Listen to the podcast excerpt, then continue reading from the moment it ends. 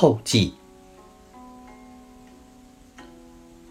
自己的第一本书《人有病天知否》出版于两千年十月，相隔了十二年，才有这第二本《故国人民有所思》。其中固然有工作忙乱、家务事相扰、身体不佳等原因，但应该检讨的是自己懒怠和拖延的毛病。二零一一年二月。母亲不幸病逝后，很长时间没有缓解过来。我慢慢的意识到，只有通过码字，才能来排遣心中的苦痛感。此时要特别感谢好友老费、李静夫妇，他们编辑的人文性质内刊《中堂闲话》，在京城学人中享誉很高。他们希望我开辟一个。五六十年代老教授在思想改造运动中的故事系列栏目，促使我着手整理以往抄录的材料，用了近一年的时间，陆续写出这一组文章。没有他们热情的督促和勉励，没有出色的中堂闲话，可能就难有这本书稿的成型。这组文章在中唐闲话刊发时，大都为四五千字的篇幅。我又陆续扩写至七八千字，先后承蒙《炎黄春秋》、读书、《南方都市报》、《同舟共进》、随笔、书城、阅读等报刊的厚爱，得以堪用。这次借三联书店郑勇。唐明星、罗少强诸位的美意，我又逐篇重新扩写了一些篇目，达到了一万五千字左右，填补了许多史料，看上去在史料形态上更加饱满一些，写作的空间更舒展一些。依照“人有病天知否”取书名之例，这次是用了毛泽东一九六六年。在文革初期所写的《七律有所思》中的最后一句“故国人民有所思”，当初刚看到这首词，就不由得为结尾这句所震动，喜欢这七个字构成的语义，留下了至深的印象。我尊敬的老师邵彦祥先生年近八十了。前几年做过很大的心脏手术，身体一直在恢复之中。我心中特别希望邵先生能为这本拙著写一个序言。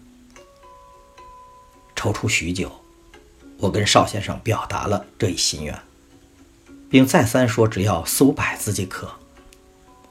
我把书稿的电子修改版传给了邵先生，没想到。十几天之后，即收到邵先生长达八千字的序言。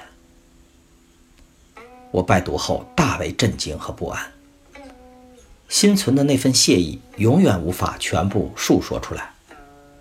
只有今后努力的写作，才能回报老先生深切的期望和提携。邵先生的长序在理论上高屋建瓴。帮助我梳理了那个时代繁杂多变的思想轨迹，深刻分析那一批高级知识分子微妙而又艰难的心灵蜕变过程。很多论述都是我没有充分意识到的，或者不太明白的。读者朋友细读邵先生的序言，当有助于了解过去岁月中荒唐、可怕、压抑的时代气氛。体会到这一批高级教授苦涩、痛楚、复杂的隐秘心境。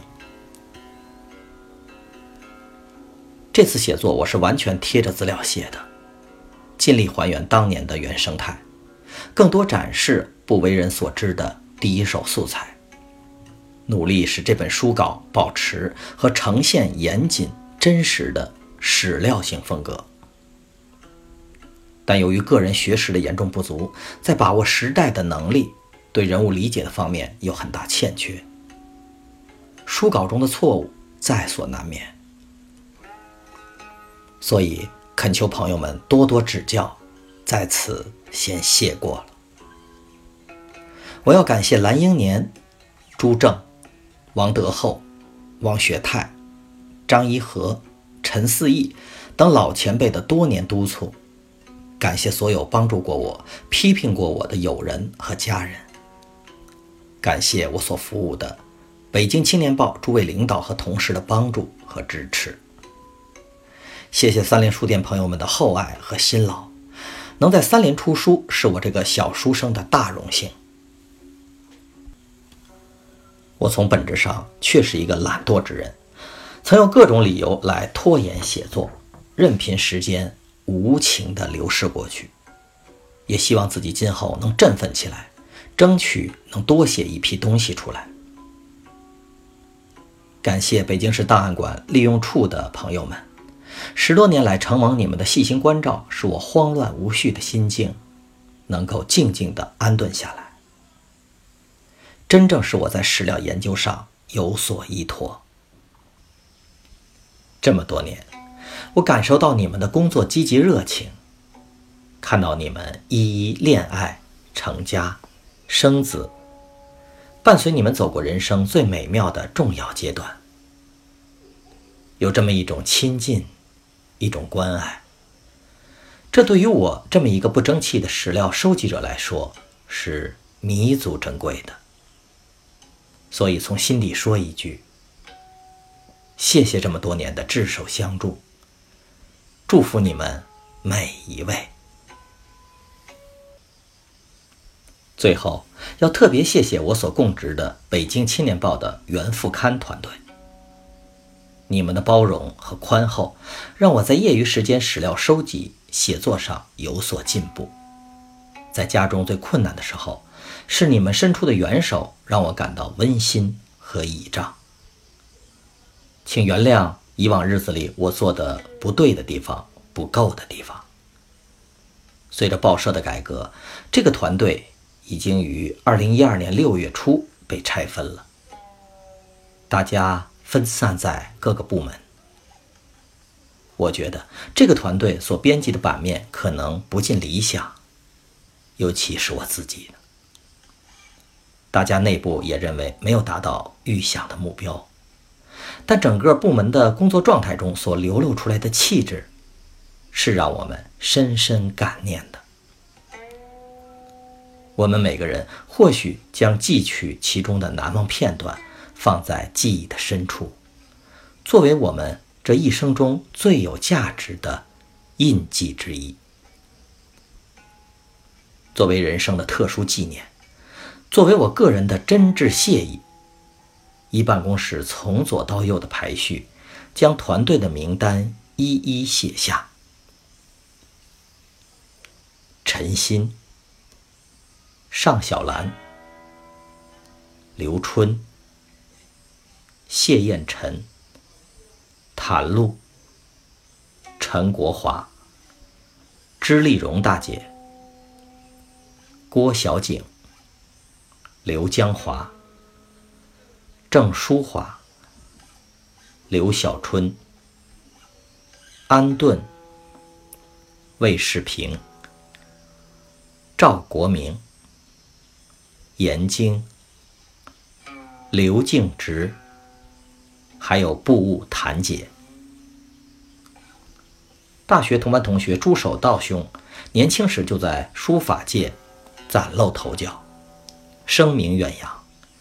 此次两本着著在三联书店出版，邀请他题写书名，一直是我心中暗藏许久的愿望。承蒙他不弃，在百忙中挥毫赐予，使着著生辉。感受到同学老大哥的厚爱和鼓励，真挚地说一声谢谢。人生就像一场细腻的梦。谢谢我们这些曾经努力过而天生伤感的追梦人。我曾设想过，假如时光倒流，我们这群人放置在这本书中的时代环境中，我们又能表现的怎么样呢？历史是无法假设的，唯有可取的是我们这一代人的携手合作精神和期盼国家进步的拳拳之心。作者：陈独守。二零一二年六月三十日晨，写于北京开阳桥。全书完。